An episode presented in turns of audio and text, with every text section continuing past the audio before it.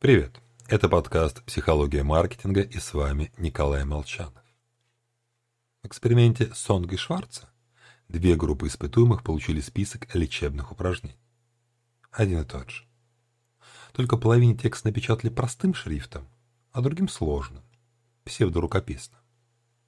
Для любознательных это шрифты Arial и Brush соответственно. После чего попросили оценить время, которое потребуется на выполнение всех упражнений. И вот во втором случае участники решили, что продолжительность тренировки составит 15 минут, а в первом случае 8. Почти два раза в меньше. По сути, это такой хитро замаскированный эффект ореола. Он, как и связанный с ним принцип ассоциации, крайне эффективен для манипуляции поведения. Тот факт, что упражнение написано простым шрифтом, ничего не говорит об их простоте.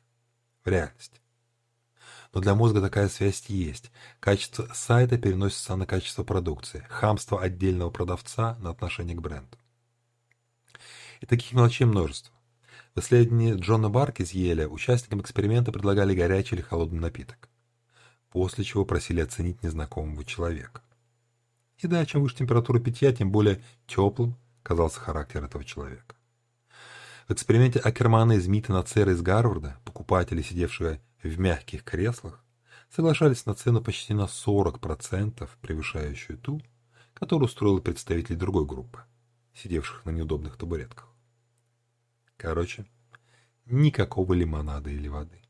Исключительно чай или кофе и максимальное удобство. С вами был Николай Молчанов. Комфортной вам, вам покупок.